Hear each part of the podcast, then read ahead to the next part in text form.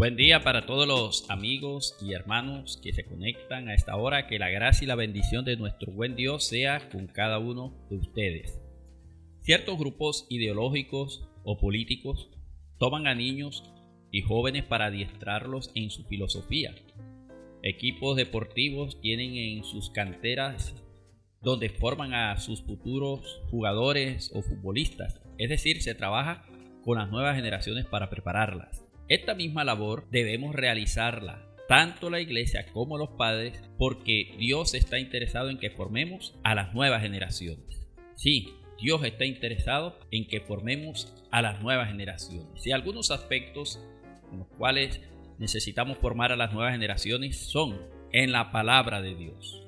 Formemos a las nuevas generaciones en la palabra de Dios. El Shema judío que está en el libro de Deuteronomio capítulo 6, versículo 6 Dice, y estas palabras, enseñar la palabra de Dios. En las redes sociales ha salido en ocasiones esta frase, en las escuelas no leen la Biblia, pero sí la permiten en las cárceles. Si se leyera la Biblia en los colegios, habría menos gente en la cárcel. Así como los padres se preocupan de brindarle estudios, vestido y alimento, la enseñanza espiritual de los hijos es primordial. Lo necesitamos hacer. Y si no hacemos nada por enseñarle la palabra de Dios a las nuevas generaciones, el enemigo sí aprovechará para enseñarles el camino equivocado. Necesitamos enseñar la palabra de Dios a nuestros niños, a nuestros jóvenes. Y necesitamos enseñar esa palabra con el ejemplo. Ese mismo versículo 6 de Deuteronomio 6 continúa diciendo, estas palabras que yo te mando hoy estarán sobre tu corazón. Es decir, los mayores, los padres, los que servimos al Señor, necesitamos enseñar la palabra de Dios con el ejemplo. Es el método más efectivo. Las nuevas generaciones van a imitar los que nos vean hacer, no tanto lo que digamos. Para poder transmitir eficazmente la palabra de Dios, primero tenemos que hacerla parte de nosotros. Muchas veces queremos que nuestros hijos sigan en los caminos del Señor, lleven una vida moral intachable, pero no queremos dar ejemplo para que ellos lo sigan. El que enseña debe ser ejemplo y testimonio. Nosotros somos los modelos para las nuevas generaciones. Y ellas pueden desanimarse cuando ven malos ejemplos. Enseñar la palabra con el ejemplo. Enseñar la palabra por medio de la repetición Deuteronomio 6, 7 en adelante dice, y las repetirás a tus hijos, hablarás de ellas estando en tu casa, andando por el camino, al acostarte, cuando te levantes. Las atarás como una señal en tu mano y estarán como frontales entre tus ojos. Las escribirás en los postes de tu casa y en tus puertas.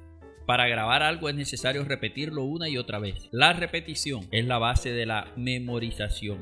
Repetir la palabra de Dios en todo momento es lo que nos está diciendo el libro de Deuteronomio. En todo momento y lugar posible debemos buscar todas las maneras posibles de enseñar la palabra de Dios. Además, usar todos los medios necesarios para que estas nuevas generaciones graben la palabra de Dios y teman al Señor nos da algunas ideas, dice escribirlas, colocarlas como frontales, como señal, es decir, usar diferentes medios, maneras, arte, diferentes formas de transmitir a las nuevas generaciones la palabra de nuestro Dios. Pero si hay algo que necesitamos formar a las nuevas generaciones es en la palabra de Dios. En segundo lugar, Dios está interesado en que formemos a las nuevas generaciones en el servicio a Dios. Deuteronomio capítulo 6, versículos 1 y 2 dice, estos pues son los mandamientos, estatutos y decretos que el Señor vuestro Dios mandó que les enseñara para que los pongan por obra en la tierra a la cual pasan para tomarla, para que teman al Señor tu Dios, guardando todos sus estatutos y mandamientos que yo te mando, tú, tu hijo, el hijo de tu hijo, todos los días de tu vida, para que tus días sean prolongados. Encontramos cualquier cantidad de casos y personajes bíblicos que enseñaron la palabra y el servicio a Dios a las nuevas generaciones. Moisés enseñó a un joven de su época llamado Josué Elías a otro joven llamado Eliseo, Pablo a otro joven llamado Timoteo, Pedro a otro joven llamado Marcos, la madre y la abuela de Timoteo a este cuando era un muchacho adolescente. Es decir, necesitamos trabajar para formar a los ministros del mañana, los que van a servir a Dios y que nos van a reemplazar las personas que van a estar al frente de la iglesia del Señor. Para ello es necesario reconocer las capacidades de los muchachos, de los jóvenes, elogiar sus virtudes. Nuestros hijos, nuestros niños, nuestros jóvenes tienen cualidades especiales, quizá diferentes a nosotros, pero que Dios también puede usar para su gloria. Por lo tanto, procuremos dar lo mejor de nosotros para prepararlos y para enseñarles la palabra de Dios. Démosle oportunidad de servir al Señor y los muchachos a aprovechar esas oportunidades. Cuando Josué murió, murió no hubo transmisión de la palabra de Dios y se levantó una nueva generación que no conocía a Dios. Por eso que debemos estimularlos a que tengan experiencias con Dios, traer a los niños al culto. Tenemos una escuela dominical, tenemos un ministerio infantil que también los atienden para que los niños participen del culto al Señor. No los dejen en casa, tráigalos para que ellos aprendan también el servicio a Dios, el temor a Dios. Y en tercer lugar, Dios está interesado en que formemos a las nuevas generaciones para la vida. Deuteronomio 6.3 dice, Oye pues, oh Israel, y cuida de ponerlos por obra para que te vaya bien en la tierra que fluye leche y miel, y os multipliquéis, como te ha dicho el Señor, Dios de tus padres. Durante el conflicto armado en Colombia se decía que había más de 8.000 niños combatientes, otros daban otras cifras. Al fin, cualquier cantidad de cifras se dieron. En todo caso, lo que sí se llegó a afirmar es la cantidad de niños combatientes en nuestro país. Encontramos bastantes embarazos adolescentes, la mayoría de esos niños no son deseados. Un estudio en los Estados Unidos arrojó que el 85% de los creyentes de esa época aceptaron al Señor cuando tenían 14 años o menos. Por eso a los jóvenes de la iglesia, a nuestros hijos, los adultos, estamos llamados a enseñarles lo referente al hogar, al temor a Dios, a la vida. Los jóvenes también deben tener la disposición de aprender, en aquella época, los padres judíos debían enseñar a sus hijos un oficio aparte de sus estudios. Es necesario mejorar esos procesos de comunicación con nuestros niños y con nuestros jóvenes. Es necesario que nosotros mismos seamos ejemplo de servicio a Dios sirviendo los diferentes ministerios y llegando a estas nuevas generaciones a través de los ministerios infantiles, ministerios juveniles, ministerios de prejuveniles.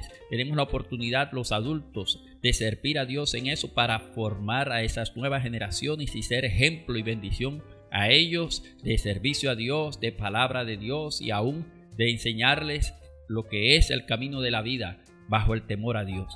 Saquemos tiempo para hablar, para jugar si es necesario con nuestros hijos, para orar por ellos y con ellos. Y de esa manera transformaremos el barrio, la ciudad, el país. Deseamos dejar un mejor mundo para nuestros hijos. Procuremos también dejar mejores hijos para este mundo. Cumplir los mandamientos de Dios y encontramos vez tras vez siempre en la ley de Dios diciendo tú y tus hijos. Alégrate en las fiestas de Dios, tú y tus hijos. Que guarde los mandamientos de Dios, tú y tus hijos. Constantemente la familia es llamada a adorar, servir y seguir al Señor, no solamente los padres, sino también esos hijos y esas nuevas generaciones.